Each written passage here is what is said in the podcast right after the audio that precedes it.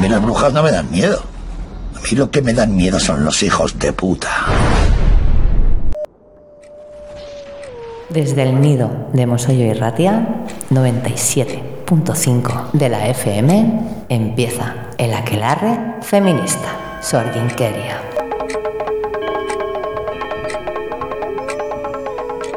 Dicen que la familia no se elige. Una afirmación inocente que forma parte del refranero, pero que como tantas frases del refranero, encierra una terrible realidad y muy mala baba. La familia no se elige, porque si se pudiera elegir, la mayoría no volveríamos a ver a los miembros de la nuestra en la vida. Hay un invisible e irrompible lazo de sangre que nos une a personas con las que no hay afinidad, ni siquiera simpatía, con las que incluso hay conflicto o violencia un lazo invisible que no se puede romper, un lazo de sangre, de linaje, de costumbre, un lazo que en muchas ocasiones es una pesada cadena de hierro al rojo vivo que nos ponen al cuello.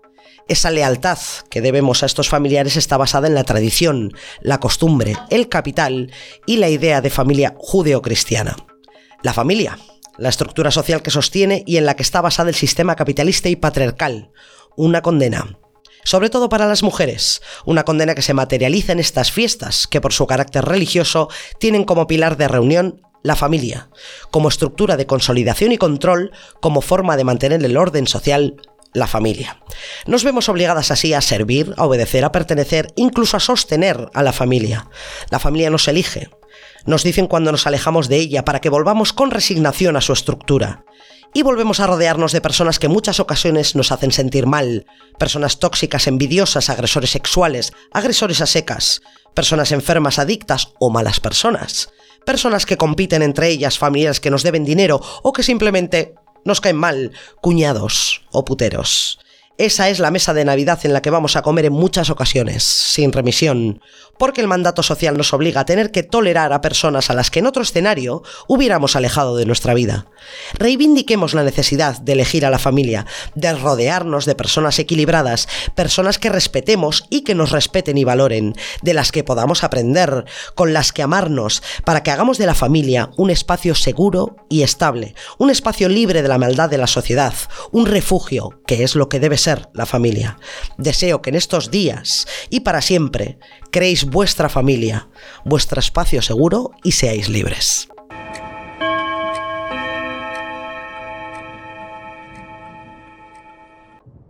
Francamente, querida, eso no me importa. A nosotras sí que nos importa. Queremos escuchar tu voz. Todo lo que tengas que decir. Deja tu audio de no más de 30 segundos en el 682 800 479. 682 800 479. Sorginkeri irratian zure ahotza entzun nahi dugu.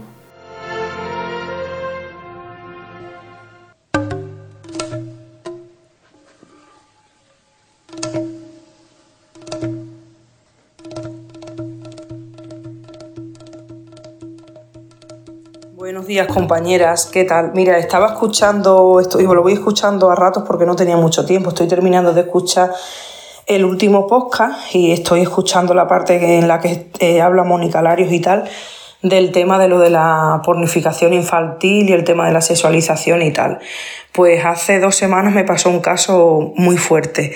Yo trabajo de directora de hotel y estaba de vacaciones esa semana. Recibí una llamada de un compañero mío de trabajo y me dijo que había una chica menor, eh, vamos, menor, que tenía la chica 15 años, ¿vale? Y iba acompañada de un señor mayor de edad, 33 eh, años él, ¿vale? Muy fuerte. Ella 15 y él 33 que querían alojarse en el hotel. Evidentemente mi compañero le dijo que no se pedía quedar porque era una menor y no iba acompañada de sus padres. A lo que dice el, tío, que puede que, que, la madre le puede hacer una autorización. Le dije que ni se le ocurriera, que, que allí no se quedaba la niña, a no ser que fuera la madre y el padre allí delante y dieran el consentimiento o lo que sea, que no se podía quedar bajo ningún concepto. Y le dije que llamara a la Guardia Civil, ¿vale? La Guardia Civil se portó estupendamente, vino súper rápido y actuó rápido. Llegaron allí, eh, le pidieron la documentación a ambos y avisar. Eso ya nosotros nos hemos enterado después porque después vino el padre de la niña a darnos las gracias. Le, se pusieron en contacto con los padres de la niña y le dijeron lo que, lo que estaba pasando. Y nada, y después de todo esto, a la semana siguiente vino el padre a darnos las gracias por haber, por, por no haber alojado allí ni y haber, y haber avisado a la Guardia Civil. Bueno, vamos a cambiar de tema, pero no mucho. Porque de lo que vamos a. Bueno, es, es un poco más ligerito esto, Vale. este, este cambio de tema. Así como siempre, como muy ciclotímico, que así somos nosotras. bueno, vamos a cambiar de tema, pero no mucho, porque de lo que vamos a hablar ahora también forma parte de la forma de educar a nuestras pequeñas y a la población en general. A ver. El lenguaje. Uy. El lenguaje. Qué importante y qué poderoso. Vaya. Que por eso nosotras estamos haciendo un podcast feminista. Claro. Para utilizar palabras, para poner palabras a cosas que no la tienen. Eso es. Por eso el lenguaje se retuerce, se manipula, se oculta, publicita o altera según las int- intenciones de la persona que lo usa. No digamos nada de los medios de comunicación. Eso sí que son unos artistas del retorcimiento del lenguaje. Sí, sí, vamos a por unos ejemplos. A ver, ¿qué diferencia hay entre ha sido hallada muerta y ha sido asesinada? O entre retenida contra su voluntad y secuestrada, Mira, esa, esa me gusta mucho. por ejemplo. ¿O qué diferencia hay entre mujer y persona uteroportante? Buf. ¿Qué diferencia hay entre pobreza y escasez de medios? Esto es un clásico, ¿eh?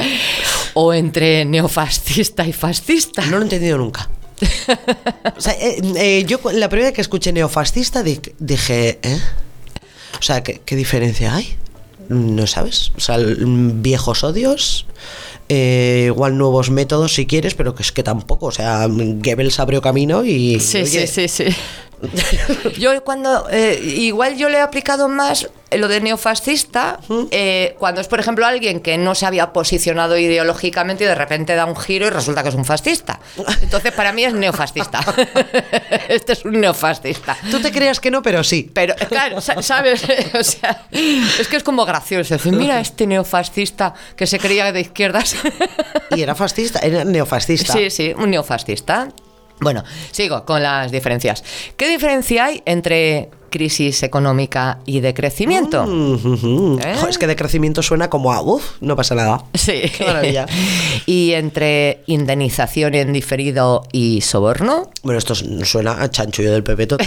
sí, sí, esto, es- esto es del diccionario del PP. Indemnización en diferido. Bueno, esto, fue, esto fue maravilloso. Maravilloso, ¿eh? esta fue- Yo cuando escuché a la Cospedal diciendo esto, eh, casi me levanto del sofá a aplaudirle. Brava. Sí, sí, Bravísima. O sea, no se me hubiera ocurrido ni en mil años.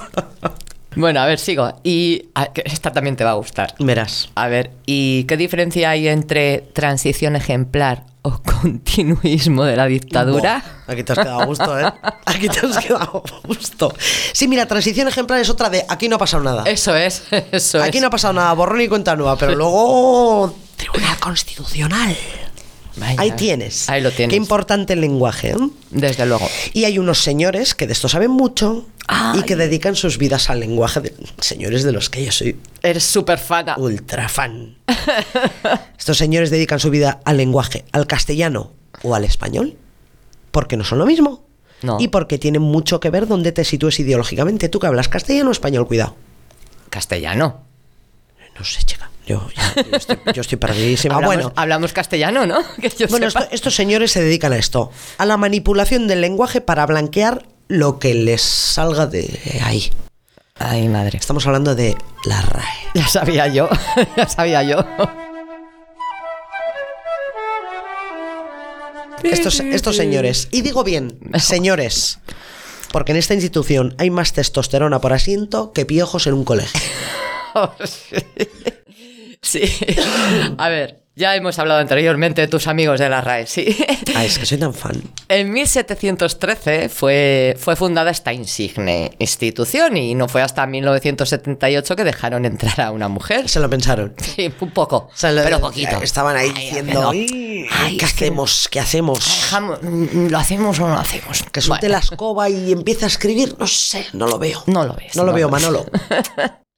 Bueno, porque sí, bueno, estos eh, son ellos, los señores de, de la RAE, quienes deciden quién entra a la institución, sean cuales sean eh, sean cuáles l- los méritos y conocimientos literarios.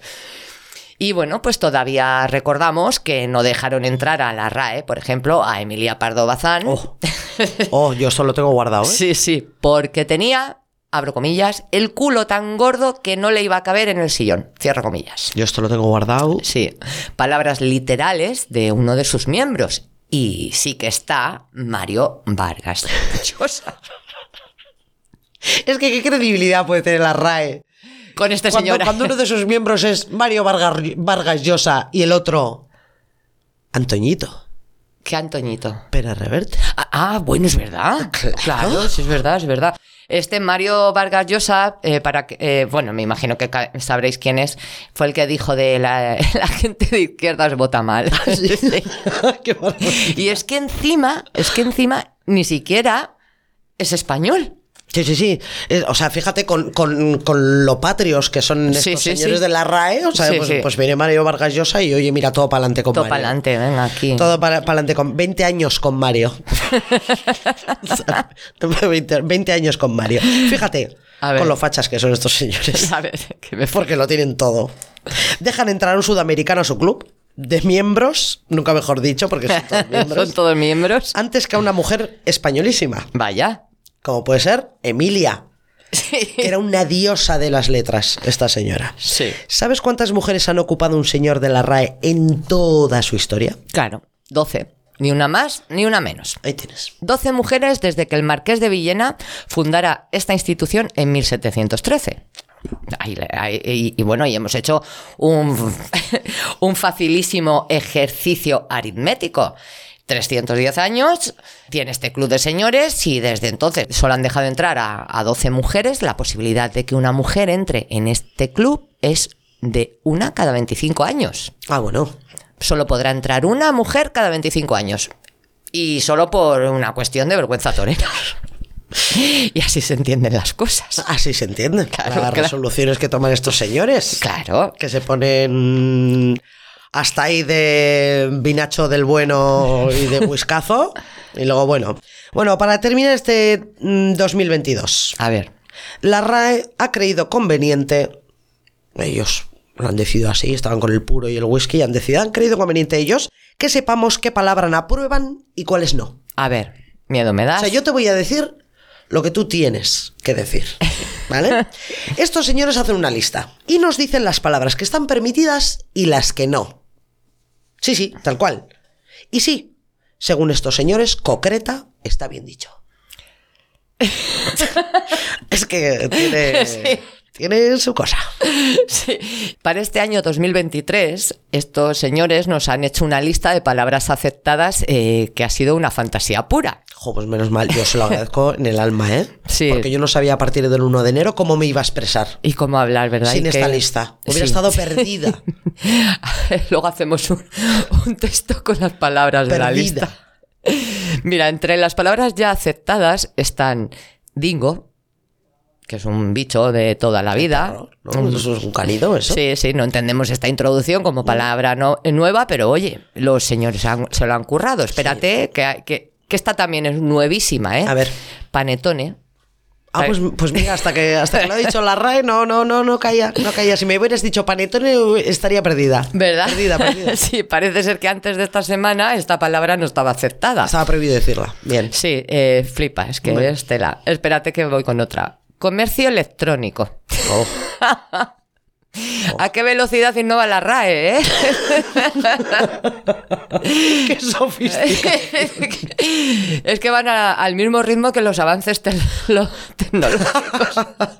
Estos, estos están al cabo de la calle. Sí, sí, están ahí como diciendo, venga, oye, mm, tecnología nueva, vamos a hacer una palabra nueva. Sí, sí, sí, sí. Impresionante. Esto es acción-reacción. Tita. Sí, sí, sí. Comercio electrónico. Espérate, que es, que es que siguen innovando. Verás. Obsole- obsolescencia, que me da la risa. Es que es para darte, para darte. Obsolescencia programada. Buah. Otra.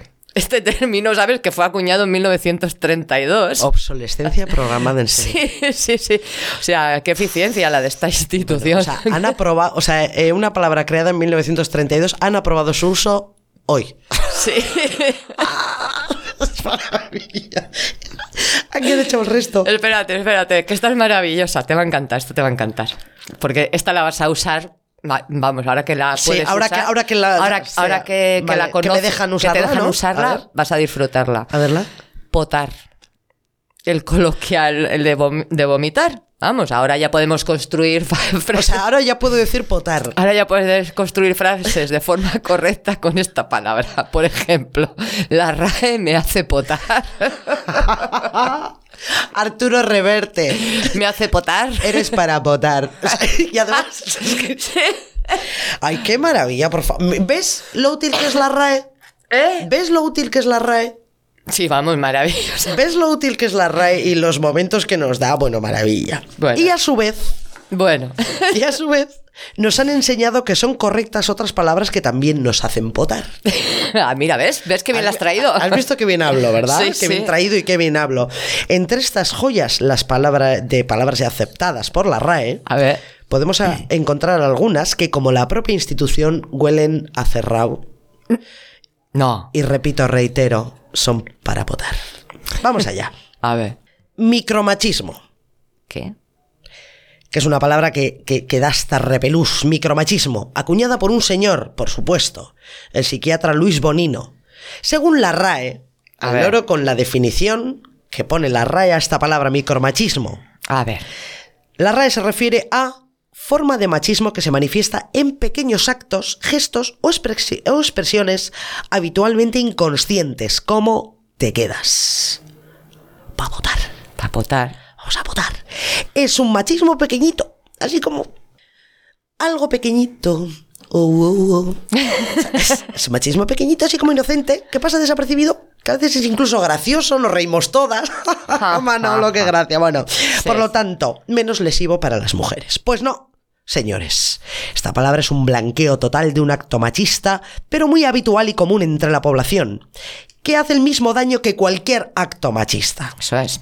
y que con estas características intenta dar cierta normalidad a estos actos machistas pequeñitos. ¿Te imaginas que mañana acuñan el término microagresión, microasesinato? Te, te voy a apuñalar un poquito. Sí, Sí. microrobo, microhostia. Ay, te voy a dar una Te microhostia. voy a dar una, te voy a dar una microhostia. ¿Has visto qué graciosa? No me he dado ni cuenta de que te la estaba dando. Bueno, impensable, ¿verdad? Sí. Pero aquí no queda todo. Estos señores incluso dicen que estas formas de machismo son habitualmente inconscientes. Pues otra forma de dotar de inocencia un acto machista. Llevamos un rato ya intentando desterrar esta porquería de término, que ya en sí es una palabra machista, y va a la RAE y la admite como buena. Claro, si es que no podían hacer otra cosa. son Con lo bien que ibais con potar. Sí, desde luego. ¿Cómo no? Bueno, pasemos a otra que ha sido muy comentada porque da un asco literario que tira para atrás. ya sé cuál vas a decir. Es que está ha levantado ampollas. Ya sé cuál vas a decir. Ha levantado ampollas y a mucha gente le ha dado ganas de potar Vaya. esta palabra. Mamitis. Y como explicación, que es que esto. No sé, no sé qué es peor, si la palabra o la explicación. Y como explicación va. Abro comillas. Excesivo apego a la madre. Cierro comillas. Tú vaya. Puede haber una palabra que huela más a cerrado, más rancia, viejuna y machista. Pues igual se la inventan. Pues sí, las hay. Ah, ¿Ves? Pero este año la RAE se luce con esta. Están guardando la artillería para el año que viene. Ya el, el 10 de diciembre nos dirán que, que está bien y que está mal en las palabras. Mamitis, excesivo apego a la madre. Estos señores confunden excesivo apego con crianza. Que claro, pues los miembros se lían con estos términos, ¿no? La crianza natural en la que un niño demanda su necesidad natural de atención y necesidad hacia su madre. Claro. Vamos, de cajón de madera de pino. Vamos, una acepción llena de prejuicios y desconocimiento sobre la crianza por parte de estos miembros. Cosa que por otro lado no nos extraña. Que- imagínate el conocimiento que tienen estos señores de la crianza Sí, sí, sí. de un bebé. Bueno, el director de la RAE, otro señor, Santiago Muñoz Machado. Santi, para los amigos. Santi. Santi ha dicho esto para explicar esta palabra tan asquerosa. Que ya el hecho de que haya tenido que explicarla. mm, en la explicación llevas la culpa. Santi. Abro comillas, lo que ha hecho Santi. Hemos incorporado mamitis y no papitis Santi, te estás metiendo en un berenjenal. Sí, sí, sí. te, te- te la estás liando, Santi. Bueno, hemos incorporado mamitis y no papitis, pero no es que consideremos que una cosa existe y la otra no. Mamitis está documentada y papitis no. Ay, Santi. Ay, pobre Santi. Ay, Santi, jo, que bien hubieras estado calladito, utilizando potar, utilizando, ¿cómo eran las otras palabras? Eh, obsolescencia programada. Claro. Que era una palabra que habéis descubierto ahora. Y bueno, Santi se ha metido en un berenjenal y... ¿Cómo lo ves? Pues que es la, explica es que la explicación es todavía peor que la acepción de esta palabra. Claro, Santi. Sí, es que- Totalmente. Sí, sí, sí, Cuando un hombre se dedica a la crianza de su bebé y el niño demanda su atención, no se documenta. ¿Cómo te quedas? No se documenta. ¿Para qué? Y ya estaría la explicación. Lo que está claro es que a estos señores lo que les ha faltado es precisamente eso. Apego a la madre. O sea, te juro, yo creo Sí. que estos señores están a falta de apego a la sí, madre. sí, igual hay que darles un abrazo o algo. Sí, o sea, están a falta de abrazo de Ay, madre calla, y yo me atrevería a decir a hostias de madre también. Sí, sí, sí. Sí, bueno, este apego que ahora quieren criminalizar, Sí. ¿no? La RAE debería tener obsolescencia programada Hmm, para que no nos dejara de dar ganas de potar. Sí, ¿Qué tal lo ves, Santi? Se hace así, ¿no? sí, sí. Sí, según ellos sí. ¿Te, te das cuenta? O lo del lenguaje inclusivo o el femenino genérico, no. No, no, no, No, hombre, no. ¿qué dices, loca? No, no, eso les da urticaria, pero vamos, lo de mamitis sí. Lo de Eso mamitis sí. Pues nada, muy bien, señores de la RAE. Oso hondo. Oso hondo, ay.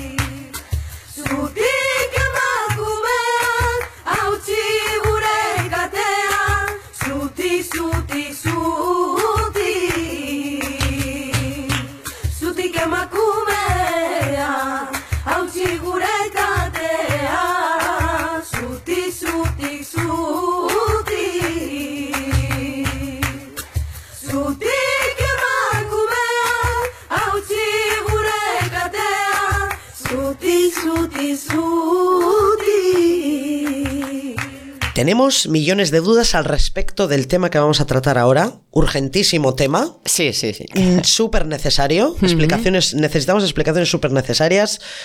La aplicación, voy. A ver. La aplicación de la ley de garantía de libertad sexual. Esto es, Ay. la aplicación de la ley del solo sí es sí, que entró en vigor el pasado 7 de octubre y de la que hablamos eh, entonces. Sí, sí, sí, ya comentamos. Tenemos un problema aquí, un problema gordo.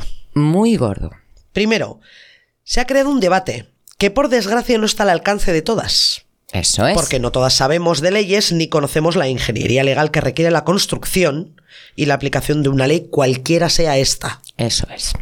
Por lo tanto, vamos a ciegas cuando queremos hacer una valoración sobre esta ley, como sobre cualquiera. Y segundo, en este debate creado sobre esta ley, repito, en este debate creado sobre esta ley, que yo no recuerdo otra ley alrededor de la que se haya creado semejante debate, hay intereses políticos y económicos que afectan directamente a las mujeres, a, nosotras. Claro, ¿a quién si no? Y las mujeres no sabemos cómo interpretar los pormenores de la aplicación de esta ley. Aún así lo hacemos, porque lo hacemos. También. Con poco acierto, me atrevería a decir yo. Sí. Porque estamos oyendo ¿vale? cada cosa. Bueno, Sí, sí. consecuencias que, que- que vamos a observar porque se han anunciado en los medios de comunicación a bombo y platillo. Porque esta es la intención. Claro. ¿Qué os dice a vosotras este titular? Al menos 106 condenados por delitos sexuales se han beneficiado ya en sus penas por la ley del solo sí es sí. Punto. Esto es un titular sin más explicación que esta. La alarma está servida. La alarma está servida. Un total de 16 personas han sido escarceladas y la audiencia de, de Alicante, por ejemplo, ha rebajado de golpe y porrazo 13 condenas de delitos sexuales en aplicación de la Ley Orgánica de Garantía Integral de la Libertad Sexual. Entonces, ¿qué pasa? Claro. Que nos llenamos de preguntas, de cuestionamientos sobre la creación y, y las garantías de, de esta ley. Y de afirmaciones. Eso es. Eh, a ver, mm, un inciso, una pista, Nescac, eh, Sorguiñac, una pista. Medios reaccionarios de la ultraderecha que apoyan a la ultraderecha soltando titulares de este tipo no son de fiar. Vale, Bien. vale. Sí, sí, igual sí, igual sí. Claro, es que, es que yo estoy viendo cada cosa por ahí que dices, bueno, Igual sí. eh, a ver, que ya no sé por dónde ir. Nosotras vamos más allá. Eso es que Yo nosotras. creo que Sí, sí. o es lo que estamos intentando. Vamos a ¿eh? intentarlo, vamos a intentarlo. Nosotros vamos a ir más allá con Sí, este tema. nosotras vamos a cuestionar incluso el debate que se está creando alrededor de la aplicación de, de esta ley. Porque ya sabéis, en el claro del bosque necesitamos información, queremos saber, queremos saber, eh, porque además es que el conocimiento es nuestra arma. Las manías que y tiene bueno, una. Claro, claro. Y bueno, esta es la razón por la que hemos invitado a una mujer que nos va a sacar de dudas al respecto. Y bueno, va a responder a todas nuestras preguntas. Hoy tenemos en el Claro del Bosque a Bea Hilardia, que no es la primera vez que viene con nosotros, Kaixo Bea, nuestra experta en leyes, Ongi Etorria. Bienvenida una vez más al Claro del Bosque. Vienes a aclararnos dudas. Bueno, no sé si vengo a aclararos dura- dudas, lo que sí vengo a es da- a dar mi opinión. Muy bien. Bueno, pues vamos a empezar. ¿Qué nos dices, bajo tu opinión, sobre, la- eh, sobre el debate que se ha creado sobre la ley del solo sí es sí? ¿Es un debate justo? ¿Es un debate creado? ¿Es un debate viciado? Bueno, pues yo creo que es un debate em, pretendido políticamente y, y, vamos que de jurídico tiene bastante poco así en las entrañas digamos no Eh, me parece que bueno todo esto yo creo que hay que, que hay que contextualizarlo no Eh, esta, esta modificación de ley eh, tiene sus inicios en, en- en el mal denominado en la mal denominada violación de la manada pues como las mujeres salimos a la calle a protestar por un algo. Y ese algo no era ni más penas ni menos penas ese algo era Todas sabemos que esto ha sido una violación, no un abuso. Entonces de ahí surgió, eh, pues un poco la, pues co- como casi siempre van modificándose las leyes en base a cuestiones sociales que crean alarma, ¿verdad? Entonces, vamos, ya contextualizando esta ley. ¿Esta ley va de más o de menos penas? No. Esta ley, eh, a mí me parece terrible lo que está ocurriendo con esta ley porque a mí me parece que es una ley buena Vale. Las, juris- las abogadas y, juristas feministas que han estado un poco en la intríngulis de esta ley, ¿no? en la elaboración de la misma y demás, no estaban pensando esta ley va a ser para tal caso concreto, para aquel caso concreto, va a ser bueno para este tipología. No, estaban pensando en hacer una ley que, em, que colmase la necesidad social que había de poner a las cosas por su nombre. ¿Vale? Es decir, de llevar al terreno jurídico, de plasmar en una ley lo que todas las mujeres sabíamos.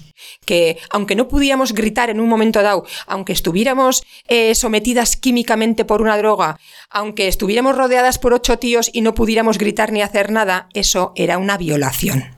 Y esto es lo que viene a hacer esta ley. Es decir, pone en el centro de todo el consentimiento. Y en base a eso se, puede, se va a absolver o se va a condenar a un agresor. Esto es, si se demuestra que, había que no había consentimiento, se le, condenará, se le condenará por agresión sexual. y a la inversa. Es decir, no vamos a tener que gritar mucho, no vamos a tener que tener muchos moratones ni una avería, ni nos tienen que matar para poder demostrar que eso era una violación. Y eso es lo que viene a decirnos esta ley. Entonces, vamos a poner eh, oscuro sobre, eh, sobre papel, ¿no? Ahora, ¿qué está ocurriendo con la interpretación de la misma? Yo quiero recordar, porque lo he oído muchas veces, que si el Consejo General del Poder Judicial dice que ya advirtió, ya Sí, advirtió al sí, gobierno que esto iba a traer, no, porque ahí está publicado el Consejo General del Poder Judicial efectivamente eh, advirtió que eh, la rebaja de la pena máxima, que en un anteproyecto de ley, es decir, antes de, lo que se votó después, sí se pretendía que la pena máxima tuviera, fuera un poco inferior. Eh, y ahí advirtió que rebajar la pena máxima, insisto, máxima, iba a traer que el- aquellos eh, agresores que estuvieran cumpliendo sobre todo eh, penas de prisión y que se les habría impuesto la pena máxima, pues se les iba a rebajar. Y es por ello precisamente que no se tocó la pena máxima. Nadie dijo nada de la pena mínima. ¿Por qué? Porque esto no es una cuestión matemática de ahora como la pena mínima de todo. Porque quiero recordar que lo que ha hecho esta ley, eh, además de poner en el centro el consentimiento, es, pues eso, ¿no? Lo que, lo que antes lo he descrito, que el, el delito de abuso sexual y el delito de agresión sexual se subsume y se convierte en uno solo, agresión sexual. Claro, ¿qué significa esto? Pues que las horquillas de las penas, porque para quien no lo sepa y no tiene por qué saber, porque no todo el mundo es abogado y abogada, las penas de homicidio, por ejemplo, no son tres años de prisión, cinco años, son Claro. de 10 a 15 años de prisión, ¿vale? Hay una horquilla. y en base a las circunstancias de ese homicidio, de ese, de ese, de ese delito, pues se pondrán 10, 15, 13, 12 o 14. Es decir, ha habido atenuantes, ha habido cuestiones que han agravado, eh, ha habido, bueno, y en base a eso se pone una pena de entre 10 y 15 años. Eh, si le condenan, va a ser ahí la pena y el juez va a decidir si 10, 11, 12, 13, 14, 15 años, ¿vale? Esas son las horquillas penalógicas. Bien. Entonces, ¿qué ocurre cuando dos delitos como el abuso sexual anterior y la agresión sexual se subsumen y se convierten en uno? Pues aquí están metidas, pues lo que van a ser agresiones más graves y menos graves. Yo no puedo condenar pues un delito menos grave a una pena gravísima, Claro. porque esto traería lo que hasta ahora hemos tenido muchísimo, bueno, y vamos a seguir teniendo, pero espero que menos, que un juez diga, joe, entre condenar a no sé cuántos años por haberle tocado el culo, pues le voy a absolver. Claro. Y a lo mejor al rebajar determinadas eh, tipologías delictivas de determinados comportamientos, al darle menor pena, pues puede hacer que incluso haya más condenas. ¿A menos pena? Sí, pero vamos a, eh, a estigmatizar determinados comportamientos. Que ese es el objetivo. Que ese es el objetivo. Que esta ley está rebajando en penas de manera general, mentira. Esto es mentira. Eh, por ejemplo, voy a poner un ejemplo muy sencillo y creo que va a ser eh, bueno, muy clarificador y es antaño, o sea, hasta antaño, cuando digo antaño me refiero a antes Sí. de, de la modificación, eh, el violar a una mujer bajo sumisión química, es decir, va- eh, cuando está drogada o aprovechando eh, de, de- de- de que- no está consciente de su inconsciencia, pues no era una agresión sexual, era un abuso. Y ahora no solo es una agresión, sino que pasa a ser un agravante. El haber agredido a una mujer estando inconsciente es agrava. No solo no es un abuso, eh, si- sino, bueno, ya es todo agresión, pero va a agravar ese escenario. Entonces, ¿esta ley rebaja genéricamente las penas? No.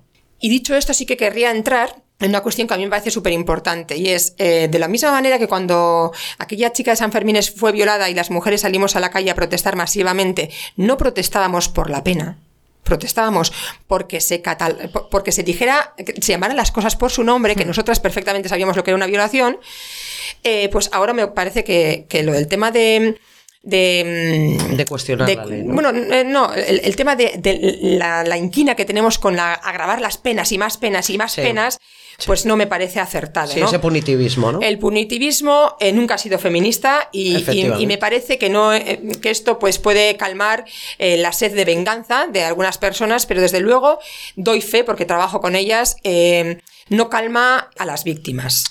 A las víctimas les calma un creerlas, un sentirse arropadas, un sentir que se estigmatiza al agresor socialmente y que ellas se sienten eh, eh, eh, protegidas y creídas. Eso es lo que repara a las víctimas, no que tengan que cumplir seis meses más o seis meses menos de pena determinado agresor. Y poner unas penas eh, desproporcionadas a una violación que no deja de ser un delito gravísimo, equiparables al homicidio, por ejemplo, pues no me parece que sea bueno para la prevención del delito. Porque claro, si me va a costar lo menos, lo mismo, violarla que matarla, pues igual la mato y así no hay pruebas, a lo mejor hay menos pruebas. Quiero decir, acabo de decir una barbaridad, pero Sí. quiero que Sí, quede sí, claro el ejemplo. Sí, sí, o mantenemos, o mantenemos la proporcionalidad de las penas a distintos eh, tipos delictivos Claro. o eh, flaco favor hace a la prevención del delito en sí. Otra, otra pregunta y otro, otro cuestionamiento recurrente que estamos eh, eh, escuchando ahora en, en- en nuestra sociedad. Eh, hemos escuchado a, bueno, expertas, expertos, porque los medios de comunicación hoy en día habla, habla, habla cualquiera, eh, de la retroactividad o no de la ley y de que debe aplicarse en esta nueva ley del solo sí es sí. Pero es que la mayoría de la gente no sabe ni siquiera lo que es la retroactividad de la ley. ¿Qué es la Pues retroactividad? lo de la ley? explicamos. Eh, debe aplicarse, claro, porque es un mandato legal. Eh, eh, cualquier ley que se promulgue que sea mejor que la que le aplicaron a un penado, sobre todo si está cumpliendo pena de prisión, se le ha de aplicar de manera retroactiva. Pero eso es un mandato legal, Sí. imperativo. La Constitución así lo prevé, ¿vale? Es decir, o sea, la ley del solo sí es sí tenía que ser obligatoriamente hecha con retroactividad. Sí, ven, en primer lugar, sí, sí, ateniendo el- Luego voy a ir a explicar qué es lo que están haciendo, ¿vale? La- la- en la Vale. interpretación. Pero a priori, cualquier ley que se promulgue, que sea más beneficiosa para el reo, sobre todo si está cumpliendo pena de prisión, eh, tendrá que aplicársele a ese caso concreto, ¿vale? Analizando caso por caso. Es decir, habrá que mirar la pena que se estableció en la sentencia de este condenado y los hechos que se han juzgado como probados, ¿vale? En todas las sentencias aparecen hechos probados, rrr, se describen y después la pena correspondiente es tal. Si se cogiendo esos hechos probados y la pena que se le ha impuesto a un condenado a día de hoy con la nueva ley, esos mismos hechos supusieran una pena inferior, entonces habría que aplicarle por imperativo legal. Pero cualquier cosa que disponga lo contrario sería anticonstitucional, ¿vale? Todas las leyes que se vayan Claro. promulgando y son mejores para el reo, hay que aplicarlas. Claro. Obligatoriamente. Obligatoriamente. O sea, esto, esto no es un capricho Eso de es. las juristas que han No. creado la ley y han. Dicho esto, dicho esto, eh, hay que aplicar aritméticamente a, las, eh, a, la- a los sentenciados esta nueva ley. La respuesta es no. ¿Cómo hay que interpretar? Como lo he dicho, ¿no? Hay que mirar caso por caso eh, qué, es lo que se, con- qué es lo que se juzgó, por qué hechos se le condenaron y ver, porque ahí tenemos el Código Penal del año 95, que es el que está en vigor, eh, que hay una disposición transitoria en la que dice cómo hay que hacer estas aplicaciones además. O sea, es que esto no me lo estoy inventando, Sí, no, sí, no- sí, no lo estamos inventando. ¿Y sí. dice?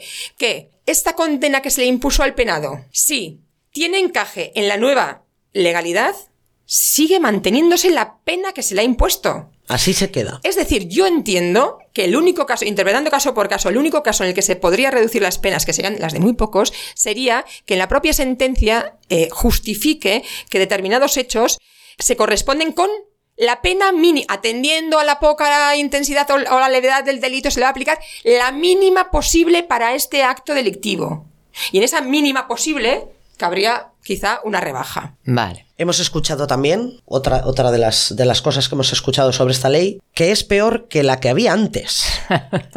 Esta, En la ley del solo es sí es peor que la que había antes, atendiendo al, a la alarma que se ha creado con los datos que hemos dado antes de todos los agresores sexuales que han salido a la calle de forma mágica aplicando esta ley. ¿La ley que había antes era mejor que la que hay ahora?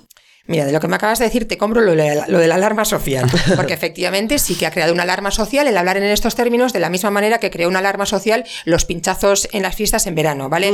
este, este terror que causa este tipo de noticias y de hechos, eh, pues yo entiendo que tienen una. una eh, intencionalidad muy clara, ¿vale? Y es hacer ver que esta ley hecha por feministas, eh, y esto lo digo desde la crítica, de- desde lo que, desde quienes están haciendo esta crítica, desde la derecha más rancia, desde la judicatura más rancia y desde el patriarcado, ¿vale? Cada vez que el movimiento feminista da un paso, el patriarcado se recoloca, porque si no, nada podría ser lo que es. Entonces, para que el patriarcado sobreviva, cada vez que el movimiento feminista y que las feministas damos un paso al frente, ellos se tienen que recolocar para que nada cambie.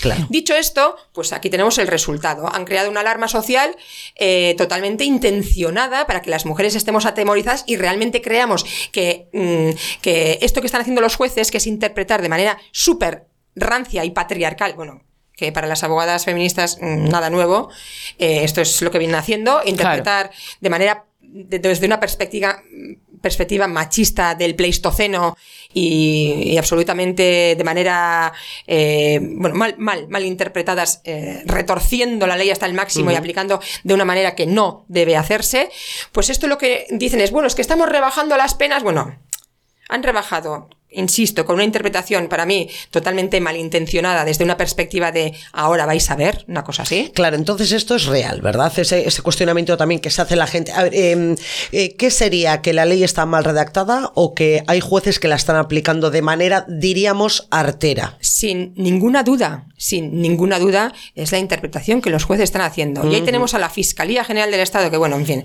Claro. yo no voy a ser quien, lo, quien la defienda, pero... eh, eh, en, en la, en la- bueno pues en la instrucción que han salido bueno en la instrucción que ha sacado la, la, la fiscalía de, de cómo va a actuar toda la, la fiscalía porque la fiscalía es jerárquica vale Eh, actúa por órdenes no así los jueces en teoría en teoría pero la fiscalía sí ya ha sacado un comunicado diciendo que ellos o sea una instrucción diciendo que ellos van a interpretarla de esta manera no aritméticamente y si se ajusta eh, lo la pena de este penado a la nueva modal a la nueva mm, el- a la- a la nueva ley desde luego no va a solicitar ninguna modificación al respecto, porque es la interpretación que ha de darse.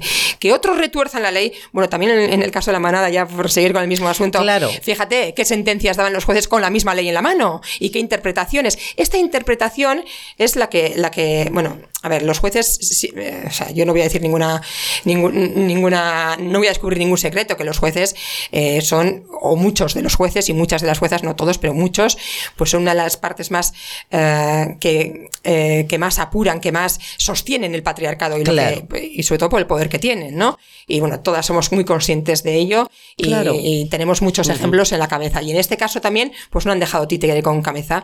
Era un, un interés muy partidista de dejar a, a determinado sector de la izquierda y al movimiento feminista pues intentar, bueno, pues de denostarlo Claro, ridiculizarlo. ridiculizarlo, no sabéis hacer leyes, no sabéis tal. Claro. Y realmente yo quiero acabar diciendo que esto es una muy buena ley para todas las mujeres, eh, pone el punto sobre muchas síes eh, y creo que, que- que va a ser buena. Y, y esto lo vamos a ver, bueno, pues eh, lo veremos, lo iremos viendo. Claro, Si esto era- Mm. posteriori, porque es que llevamos eh, dos meses de aplicación de la ley, uno. Sí, bueno, cuando se calme todo esto veremos, si está- si- veremos los resultados Sí, la y, podremos, real. y podremos valorar si ha sido una buena o mala ley para las mujeres. Pero una pregunta, Bea, ¿es mejorable esta ley? Porque hemos visto que el, que el gobierno ha pactado la introducción de un párrafo hace en la semana que, pasada creo dentro de la reforma del Código Penal con el objetivo de faci- facilitar la interpretación del derecho transitorio para una aplicación correcta de las modificaciones. Bueno, es, lo que viene a decir eso es nada. Es decir, lo que viene a decir, señores y señoras juezas, sobre todo señoros jueces, han de cumplir la ley. No dice nada más, no dice nada nuevo. Han de cumplir e interpretar la ley como debe interpretarse. Eso es lo que viene a decir esa introducción. O sea, no introduce nada nuevo. Lo que viene a decir es, oiga, oigan ustedes, hagan el favor de cumplir la ley y de interpretarla como deben de interpretarla. Bien, este debate, por lo tanto, está creado. Sin duda, con unos intereses muy particulares y muy concretos. Está manipulado Sí, claro. Claro. eh, y es intencionado. Esta, esta, esta, gobierno, eh, esta, esta ley viene por parte, eh, la, la han hecho, la han elaborado, la han promulgado cierta parte de la izquierda y parte de ella también está en el gobierno, eh, pero quien tiene el poder, todos sabemos que no. El, el ostentar el gobierno y el poder no es lo mismo. Claro. Eh, y aquí hay muchos intereses creados, muchos poderes, eh, bueno, pues enfrentados. Y bueno, pues esta es un poco la, la el londorio, iba a decir, la, la, pues lo- La con- consecuencia. La consecuencia, ¿no? ¿Qué dirías eh, a todas estas mujeres que ahora mismo están preocupadas porque han escuchado titulares como los que hemos lanzado nosotros antes, antes de que hablases tú, diciendo, ostras, Claro. están soltando a nuestros agresores sexuales? No es cierto, no es cierto. Yo considero que las penas de cárcel, eh, bueno, pr- primero, que, que el que estén cinco meses o cinco, cinco meses más o cinco meses menos no, no nos da más seguridad a las mujeres, eh, que a día de hoy están tipificadas como agresiones, eh, cuestiones que hasta ahora pues no lo eran, no se les daba la importancia y creo que el dar importancia a determinadas act- actuaciones y, y tipificarlas como delitos y delitos graves, pues me parece que, que eso eh, de alguna manera nos va a reconfortar más que el que un delito eh, eh, de que alguien vaya a pasar en la cárcel dos o tres meses menos. Que eso, de ahí no va a venir nuestra protección. Una ley que esté más condenada. eh, con Sí, muchos sea- más años de cárcel, sí, no significa punitiva. por ello que vayamos a estar más protegidas. Y creo que esta es una muy buena ley que nos va a proteger más eh, y que bueno, que vamos por el bien, buen camino, sobre todo porque llamamos a las cosas en las leyes también, en la ley escrita, a las cosas por su nombre. Y esto Importante. va en nuestro favor. Es que Claro. ricasco, Bea, por, por arrojar luz Vaya. y por contestar a tantas preguntas de- como una metralleta, ¿eh? Sí, Ta, ta, sí, ta, ta, súper ta, ta. rápido Sí, ya. Clarísimo, no, no, clarísimo, contundente. Sí, sí. Es que ricasco, Es que ricasco. Es que ricas. Agur. Venga, agur, agur. Liburu bat. libro, un libro, un libro bat, Liburu bat.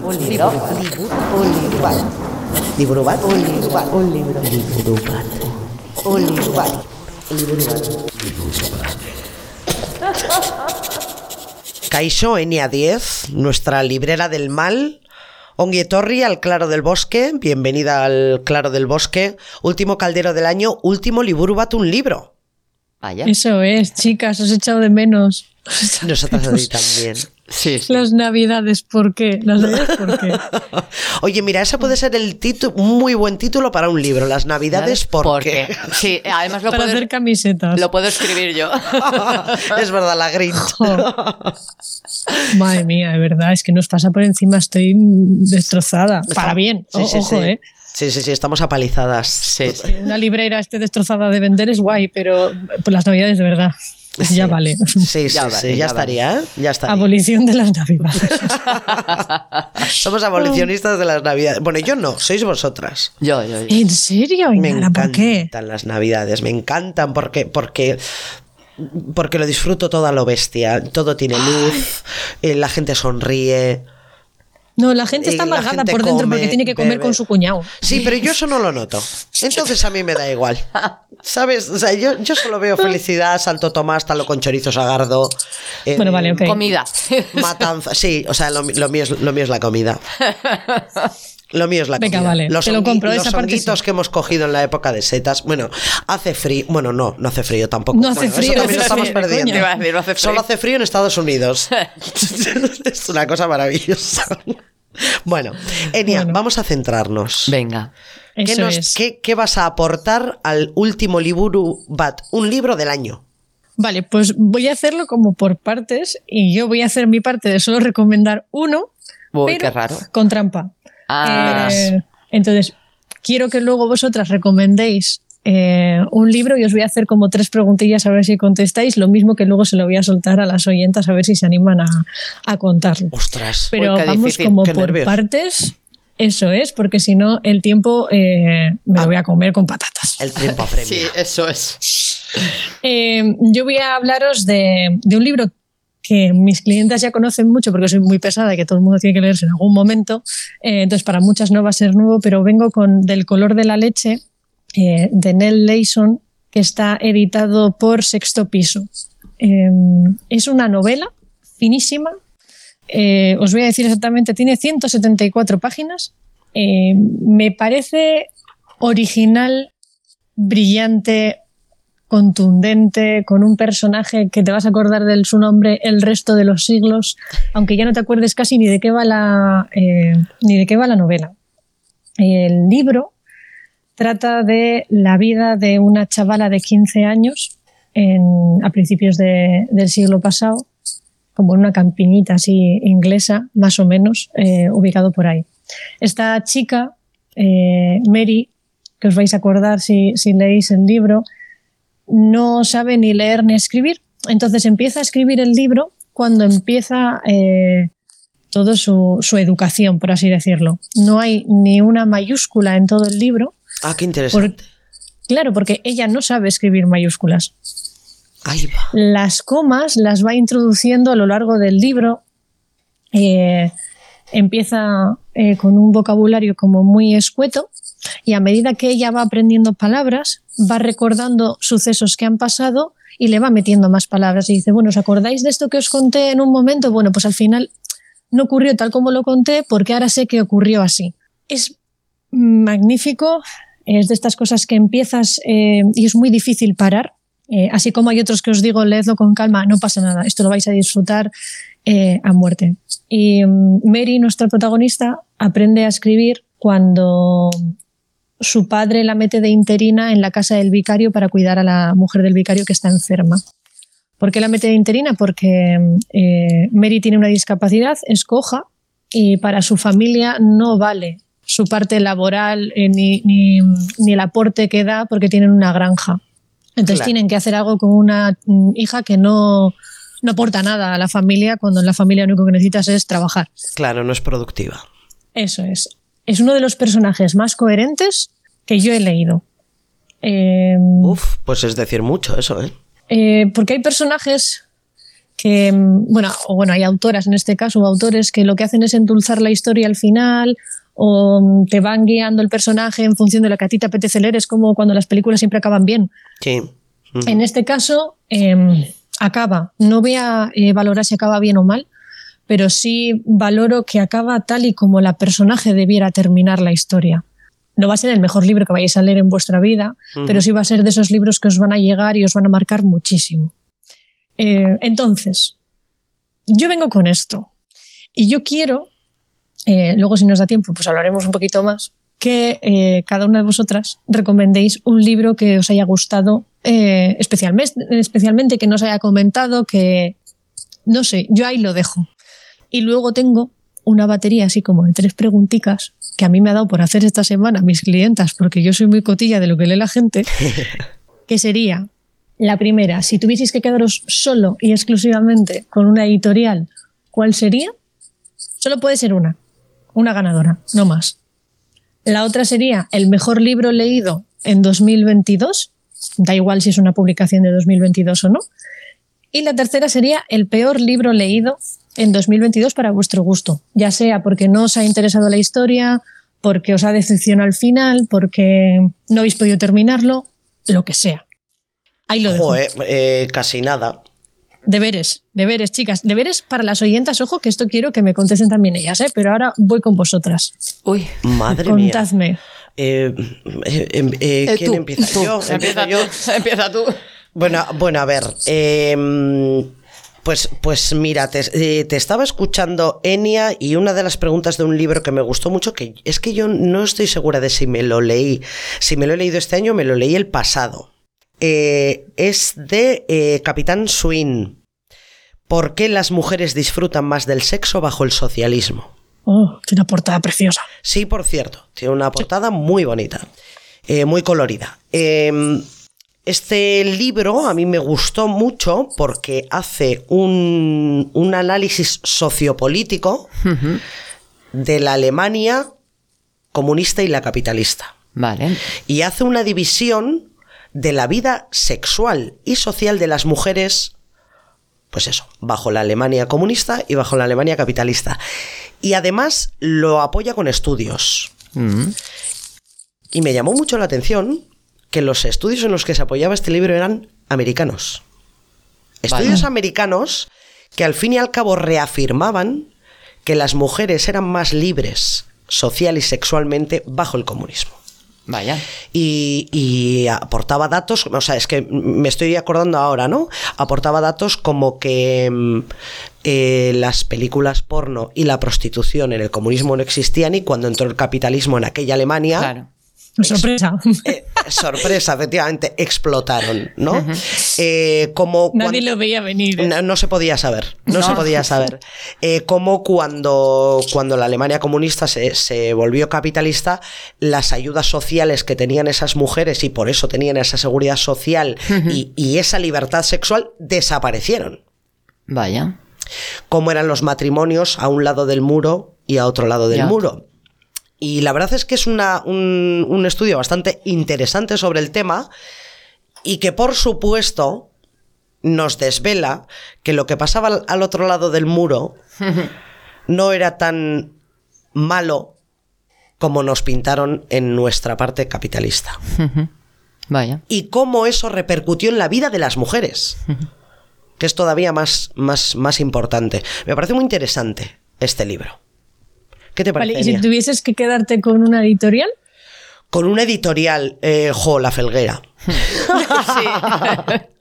No se podía saber tampoco. Tampoco se podía saber. Fan número uno.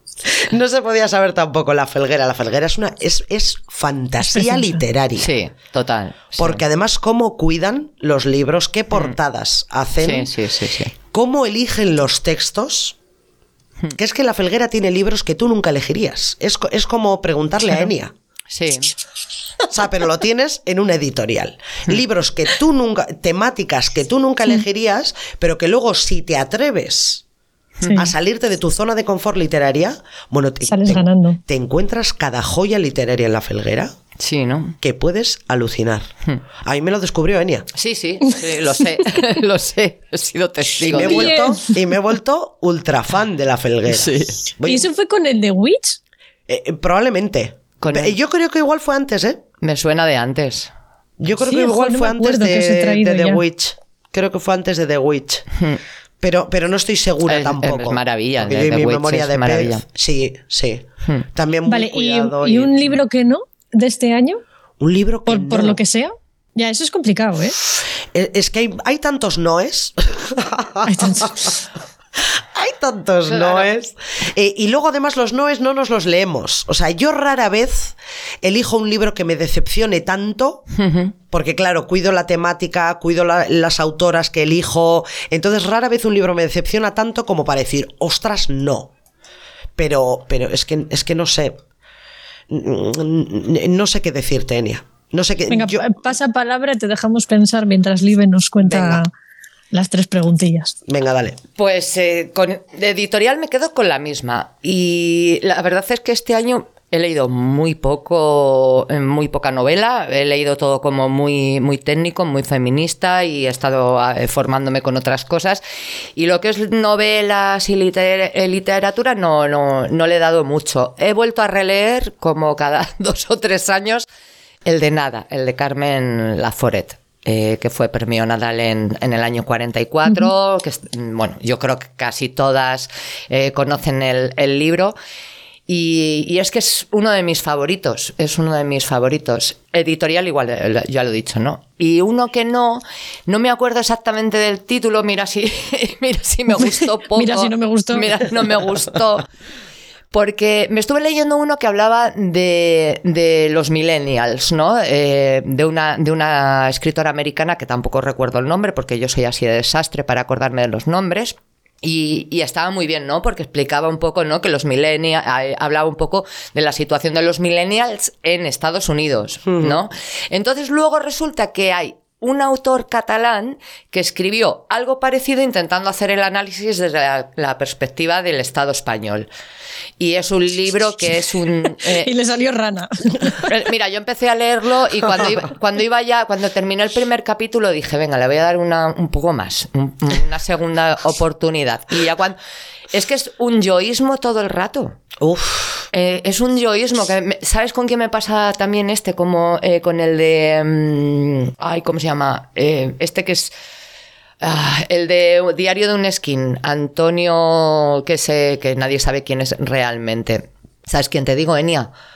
Sí, pero no, no ¿Sabes te- recuerdo no, el nombre. Igual que Antonio sé- Salas, Antonio Salas, este es el, decir, el igual que sé que me dices el libro del Millennial, creo que es de la editorial Capital Swing, pero no recuerdo tampoco el título exacto o Sí, es que es lo que te digo, está el, el, Claro. que es- el de la escritora americana, que la portada es blanca, ¿vale? Que habla, habla un poco pues de la situación de los millennials, las- la cantidad de crisis económicas, Sí. y está bien, o sea, te, eh, está bastante bien, pero claro, es una perspectiva de la sociedad eh, de Estados Unidos. Y luego, el chico este catalán ha querido hacer algo similar, pero vamos, es un truño.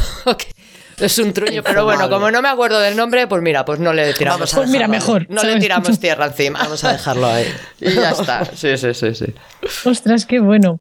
Pues es- llevo toda la semana preguntándole a las clientas lo mismo. ¿Y qué te Me interesa un montón. ¿Cuál? ¿Que quién va ganando?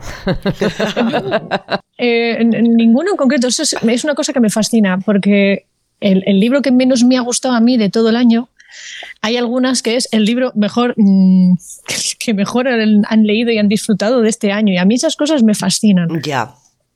Eh, porque no sé si es por el gusto personal de cada una, por el momento en que te pilla, por el humor, por, por lo que sea. Entonces me gusta mucho preguntar eso. Y me gusta mucho preguntar lo de las editoriales porque la gente está descubriendo ahora eh, las editoriales con otro ojo. Claro. Y me doy cuenta que cuando van a librerías pequeñas ya miran de otra manera. Y me gusta mucho ver eso. Ahora que, pues eso, que decía Inara, que ha descubierto la felguera, ostras, ahora vas a una librería y buscas la felguera desesperada, a decir, ¿qué ha sacado nuevo? Claro, es que, es que hasta, mm, hasta hace bien poco vivíamos bajo la esclavitud de Planeta. Claro. Sí. Y, y de, Bueno, y, mi- seguimos, y eh, que mira, y mira, me, me atrevería a decir que, que, que como libro malo podría ser casi cualquiera de Planeta. Yo soy muy atrevida, ¿vale? Pero, pero si te, es que si te sales de- del circuito comercial, pues como todo, Sí, como, sí, como, sí, en sí, cual- sí. como en cualquier expresión cultural. Eh, si te sales del circuito comercial, encuentras, encuentras unas joyas y, y Planeta hace mucho Hmm. que no, que no lanza joyas y que solo, y que solo lanza productos fríos y comerciales que, pues eso, que Sí, no van a ningún sí. sitio, que no llenan, que no, que no Sí, tienen bueno, sí, la- espíritu, te que no llena la estantería. Sí, eso, te Mi, llena la- mi peor libro de este año eh, pertenece a una editorial del Grupo Planeta. Ahora que lo estabas diciendo me acabo de Mira, acordar. mira. ¿Y cuál es? El de las primas, de Aurora Venturini. Las Eh, primas. es un libro también que yo tengo la suerte de tener a, a Bego como dinamizadora del club de lectura y que a veces pone, pone lecturas ella que yo nunca hubiera elegido porque ella las conoce, cree que van a generar una dinámica muy chula. Y este libro fue de eso, generó mucho... Es un libro muy controvertido y generó Sí. mucha polarización eh, entre las lectoras. Entonces estaba el punto de lectoras que se habían muerto de risa y les había encantado. Y estamos el, el otro punto en el que yo me incluyo de esta mierda que es. Claro, que no, no salíais de vuestro estupor. ¡Ostras! Eh, Sí. Sí, sí, sí. entonces. Que Cuando te pasas eh, con un libro es terrible. Claro, me gusta también tener eso, eh, a gente cerca que lea otros puntos, porque hay veces que descubro yo las joyas de decir, ostras, esto no me lo hubiera leído nunca. Eh, qué guapo, qué maravilla, qué chulo, qué, Claro. qué bien, ¿sabes? Qué bien. Jo, fijaros, me viene a la cabeza un amor. De, El de Sara Sara Mesa. Mesa. Es que Sara Mesa es. Hmm. Qué Mira, de anagrama es, encontrando qué buena joyas, ¿eh? es. Que así, anagrama últimamente También. Sí. sí. está sacando cada librazo. O sea que, ojo, cuidado con anagrama sin perder vista- de vista anagrama, porque anagrama hubo un tiempo en el que bajó mucho, proba- probablemente hayan cambiado los editores o no sé, no sé qué ha pasado en Es esa que empresa. ahora debe de haber, no recuerdo el nombre, ¿eh? esto es, si lo buscáis lo vais a encontrar fijo, eh, una editora mujer nueva. Mm, Ah, que mira. tiene Ujú. un toque muy bueno y una crítica muy buena a la hora de eh, publicar. No recuerdo el nombre, eh, lo siento. Hay veces que me Sí. llega información y se me va. Pero wow, está cuidando las cosas muy mucho. Yo lo- de los mejores libros también este año pueden ser de anagrama, muchos de ellos. ¿eh? Si me permitís, me gustaría hacer un apunte sobre literatura en euskera. Ay, claro. Hombre, claro, si es que eres tú la única aquí que lee en euskera, Porque- dale caña, por favor. Porque yo tengo eh, un- una escritora que es mi escritora de cabecera desde hace muy poquito tiempo, pero es que me lo leo todo. bueno, me lo leo no. eh, lo, de- Devoras. lo devoro con, con cierto morbo. ¿No sabes estos libros? Eh, o sea, sus libros son como ver un accidente a cámara lenta. Vaya. O sea, sabes que no debes mirar, pero miras. Y lo disfrutas encima. Es, eso es. Esa Sí. es Eider Rodríguez. Ah, A mí, a, mí, ostras. a mí esta mujer me encanta. Qué utilización del lenguaje del euskera, de las palabras. qué clase tiene, qué descriptiva es. O sea, es, es de estas escritoras que te llenan la estancia. Muy costumbrista, muy costumbrista, Sí. pero te llena la estancia. O sea, eh, desde el color de la pared hasta el olor que, que estás eh, oliendo en, en esa habitación, hasta las flores secas de una esquina, pero sin ser pedante. Vaya. Entonces, yo, por ejemplo, se me ocurre a mí ahora eh, uno de sus. Es que no estoy segura de si es su último libro. Es de la editorial Susa, Eraikuntzarako Materiala. Eider Rodríguez. Pues no es fácil ser descriptiva sin ser pedante, ¿eh? Es que O pesada. mm, tiene Depende. una sencillez y un control del lenguaje y un léxico Sí, ¿no? Qué envidia. que son, efectivamente, que son fascinantes. Qué envidia. Porque, porque no, es nada, no es nada recurrente, no es nada pedante, o sea, es muy sencilla, es súper limpia además en, en la utilización de las palabras. Y luego las temáticas me gustan porque son muy costumbristas. Por ejemplo, Erei- Eraikuntzarako Materiala cuenta la, la historia de, de- de una mujer que narra su vida familiar cuando su padre es alcohólico. Cómo se vive esta realidad en la familia. Repito otra vez, o sea, dentro de un, de un con- costumbrismo, la verdad es que muy bonito. No habla tanto de sentimientos, pero sí habla de, de las situaciones que se dan en una casa cuando, cuando, cuando hay este problema y cómo las afrontan los diferentes miembros de la familia. Entonces, eh, a mí me gustaría, si me permitís, eh, leer un, un fragmentito pequeñito, más que nada para que veáis la, la utilización del lenguaje y que para, para que veáis lo simple que es, que no simplista, Vale. y lo bonito que lo hace. Venga. Ardoa garrafoitik zuzenean hartzen hasi da. Pikotxean jarrita ikusi dut barraren atzean isurtzen baso batera. Ez da ohartu. Altzatu da, egon gela zeharkatu du, ube gorri bat marrastuta espain gainean, baina ez dara maidalontzerik eskuan. Isil misilka, barra barrua, harakatu du bila, alferrik. Berak ikusi gabe begiratzen diot. Txabusinako patrikan konkor bat dauka, gogor itxurakoa. Bi aste iraun behar duenak astebete irauten du. Es una preciosidad. Vaya. Se te nota hasta cuando lo lees que te gusta. Yo ahí lo dejo. Es un es que es, es como dice Enia muchas veces para leer lento. Vale. Mm. Es para leer y te, y te metes dentro, ¿eh? Hacedme caso. Eider Rodríguez, Sí, sí, me ha apuntado, me materiala. De aquí salimos todas con ideas para las reinas magas republicanas, verás tú. Sí, yo me he acordado al final de. Es el, el libro que he comentado antes que me Mm. gustó mucho de los millennials, No Puedo Más. Es No- la generación no quemada. Eso es. Ese, No Puedo Más de, de Capitán. Que salen Swing. unas cerillas que Eso en la es, portada. Eso es. Joder, y además, y además qué descriptivo para ese tipo de generación, ¿no? No, Sí, no sí, puedo sí. más, venga, tomar por Sí, saco. sí. Y es curioso, ¿no? Cómo, cómo puedes encontrar un libro que, que- que está muy bien escrito, que es una maravilla, y cómo alguien intenta imitar eh, el concepto del libro que, que hacen y hace un truño. No, Claro. Pues ala. Las pero bueno. copias baratas. Copias baratas. Eso Cerramos sección, Enia Vale. 10. Nos vemos el año que viene, ¿no? Hombre, por supuesto, nos ¿Qué? vemos, nos leemos el año que viene todo. Todo, Lo todo. queremos todo. Todo. Qué guay, chicas. Qué guay. Enia, es que ricasco por que- cerrar este año, 31 de diciembre. Bye. Fun, fun, fun. Ya nos Eso ha quedado 25, redondo eso, ¿eh? Urte? Berrión. Urte Enia. Nos vemos el año que viene. Igualmente, chicas. Agur. Agur. Nosotras nos vamos a poner mi burrito sabanero. Porque no nos da la gana, simplemente. Pero os vamos a poner este villancico tradicional nuestro. Porque es preciosísimo. Oso bolita. Oso bolita. Atorneska mudietxera Gaztainak simela jatera Gaua ospatutzeko Aitaren tamaren ondoan. Ikusiko detaita farrezka Amaren poza txeginez. Ikusiko detaita farrezka Amaren poza txeginez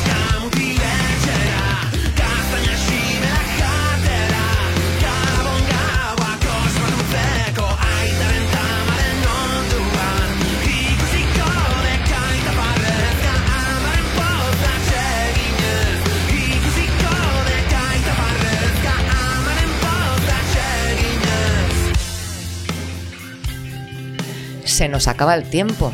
El tiempo de este caldero y el tiempo de este año 2022.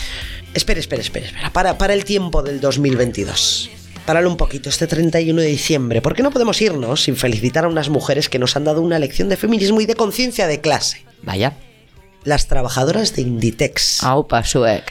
Estas trabajadoras en huelga, con más de un mes de movilizaciones a sus espaldas, han conseguido una subida salarial de 382 euros.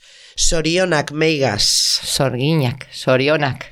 Son las trabajadoras de las tiendas de, de Amancio Ortega. Autónomo, autónomo, generoso y campechano, donde los hay Amancio Ortega. Sí. Han conseguido una subida salarial histórica del 25% en el, conve- en el convenio provincial de A Coruña. Buah, 25, ¿eh? 25%, ¿eh? Y atentas que denuncian, y nosotras, por supuesto, seremos su altavoz, que desde que Marta Ortega, la que sabe doblar camisetas, Esa, esa. Ahí empezó. Ahí empezó, Desde abajo. Desde abajo. Sí, sí, la hija del generoso. Pues es presidenta de la multinacional galega. Y bueno, las condiciones, desde que está ella Mm. en el cargo, se han recrudecido. No se podía saber. Esto no tampoco, se ¿eh? podía saber. Con lo No se- majo que es su padre. Ah, claro. Y ella también, ¿no? Bueno, sí, ella sí. Bueno, tienen que justificar ir al servicio, les deniegan los días de asuntos propios, tienen que ir a los juzgados porque les deniegan las reducciones de jornada. Oh, Martita. con Martita. Jotela. A estas meigas les dijeron desde la empresa, abro comillas, la huelga y las movilizaciones no os van a servir de nada y peligrará vuestro puesto de, de trabajo. Ay. Cierro comillas. ¿Os suena? Un poco. Os suena, ¿verdad? Las huelgas no sirven de nada. Pues ahí tenéis otro ejemplo de que las huelgas no sirven de nada. Toma ya. Mejora de las condiciones laborales y una subida de sueldo del 25%. Gracias a esas huelgas y esas movilizaciones que no sirven de nada. Jódete, Inditex. Jódete, familia Ortega. Eso es. Qué gusto da decirlo, ¿eh? De vez en cuando sí. sí Mira, sí, mañana sí, voy a entrar a una tienda de Zara y lo voy a decir. voy a mirar al cielo y diré, jódete, Marta. Jódete. Así como. en fin, deja- Ostras, me- jo, te van a echar de la tienda, lo sabes, ¿no? me van a echar. Bueno, Cuidado, eh. Cuidado, no- que- cuidado que no se haga una huelga, ¿eh? cuidado que no me aplaudan las Sí, dependientes. eso te va a decir. Cuidado. Bueno, y es que, eh, es que esto encima no queda aquí. Esto te va a gustar, además. Las megas de Inditex han dicho que sus movilizaciones no se van a quedar aquí y que van a seguir luchando por los derechos laborales de sus compañeras de logística. ¿Qué Esto, te parece? eh, Esto, esto, esto es de primero de solidaridad obrera. Obrera, eso es, eso es. Dando ejemplo, ¿eh? Claro que sí. Las nescas galegas. Vale, os recordamos que esta huelga la protagonizaban las mujeres que trabajaban cara al público vendiendo ropa que fabrican las niñas tailandesas Ah, sí. para los generosos y campechanos Ortega. sí, jo, es que son más majos. Sí. Bueno, pues vamos apurando los últimos minutos de, de este año. Hoy es hora de hacer balance. Y ya mañana, 1 de enero de 2023, será hora de esa absurda tradición de hacer nuevos propósitos para el año nuevo. Muy útil. Estudiar inglés, ir al gimnasio, Muy útil. dejar de fumar, ponerte a dieta. Nuevos propósitos que nos duran hasta el 15, bueno, lo rebajaría al 10 de enero, ¿eh? Puede ser, puede ser, puede ser. Este año, ¿qué os parece si como nuevo propósito del año nos proponemos no tener nuevos propósitos el año que viene? Yo qué sé, por cambiar un poco. El propósito de Rodinger. o sea, este. Brava. Claro, si es que... Ya salió la Grinch de la Navidad. No quiere ni propósitos de, de Año Nuevo. Es que, pero vamos a ver si es que llega el día 10 y sigues comiendo polvorones. Es que, bueno, y el 10, turrón. el 10 de febrero, el 10 de marzo, el 10, o sea, el 10 de octubre todavía estás comiendo polvorones. Y, la- y los huesos porque se los has echado al perro, si no también te estás ahí royendo lo- los huesos como si no hubiéramos comido en la Las vida. aceitubas. Ay, la... Las aceitubas del cuñado. Todavía te queda alguna por ahí en octubre. Mira las aceitubas del cuñado. Es verdad, este, las tenéis que poner esta noche las aceitubas, a ver qué os dice de, de lo que- Ay, que sí, que es esta noche. Es esta noche. Es verdad. Ay, 31 de diciembre. Esta es la noche de las aceitubas, Nesca. Eso, eso, eso. A ver. Con hueso, acordaros. Que todavía estáis a tiempo, que ahora son la- las 12 y pico. No, sé- no sé ni qué hora es, porque, porque en el Claro del Bosque no tenemos reloj. La, la No un- tenemos ni un la casi la una ya. No tenemos ni un triste reloj de sol. Es que, como no hay sol aquí. Sí, que, que eso te iba a decir. Pues, oye, pero que eso. Pues no hay reloj de sol. Bueno, ya está aquí. Bueno, nosotras como propósito de año nuevo hemos pensado eh, pues seguir en el claro del bosque con nuestras pócimas y, y nuestros calderos, seguir llevando a vuestros oídos conciencia feminista, cultura y risas y buscando compañeras que tengan cosas que, que decir, compañeras que sean la voz de todas nosotras. Así que Ainara Goiteandía, ¿Mm? Mónica Lario, Ienia 10 y yo misma, Libertad Daganzo, os deseamos un año nuevo feminista, salud y libertad para todas. Mila esker, joaten ari den 2008 bigarren urte honetan, gurekin egon zarien guztioi, hor kalean, gure sareetan eta gure estudioan. Bai. Oso arro gaude zuetaz eta zuen mundua mogiduteko formaz. Oso arro gaude inbeste emakume radikal eta feministaz bidea egiteagatik. Eta oso eskartuta. Be bai, aurten zorginkeria irratiko familian inbeste eta inbeste neska urbildu zarielako. Beraz, urte barrion, Libertad da Ganzo andereñoa, nire lagun eta kide marabillosoa, eta entzuten gaitu zuen neska guztiei. Urte barrion. Es que ricasco, urte berrión. Compañera, vamos apagando el último caldero de 2022. Voy. Que si no me emociono me pongo a llorar. Voy. bruixas, meigas, brujas, ya sabéis que podéis escuchar todos los calderos y pócimas de 2022. Que no han sido pocos. Vaya, en nuestras cuentas de iVoox y, y Spotify. También podéis seguirnos en Twitter e Instagram. Y estamos deseando compartir este nuevo año con vosotras. El año en el que conseguiremos llegar lejos, más alto y más libres. Urte Berrión, feliz año nuevo, feliz año, feliz año nuevo, salud y libertad. Bueno, y no, y espera, para, para. Bueno, Para, para. Stop. No A podemos, ver. No podemos. Es que tengo que. Lo tengo que hacer. bueno, a ver, venga, va. No podemos despedir en condiciones este año. Lo voy a hacer. No podemos A despedir ver. en condiciones este año sin el temazo de estas fechas. Ay, bueno. Y recordando que esta diva total, temazo de estas fechas, All I Want for Christmas is You. y recordando que esta diva total, Mariah, porque no es María, Ya, ya, ya. es Mariah. Mariah, Mariah Carey, se quedó con el anillo de compromiso que su ex le había regalado cuando deshizo el enlace y le denunció al loro por grande. hacerle perder el tiempo y ganó. Mariah ganó el juicio. Agur. Aún Don't want a lot for Christmas. There is just one thing I need. I don't care about the presents underneath the Christmas tree. I just want you for my own, more than you could ever know. Make my wish come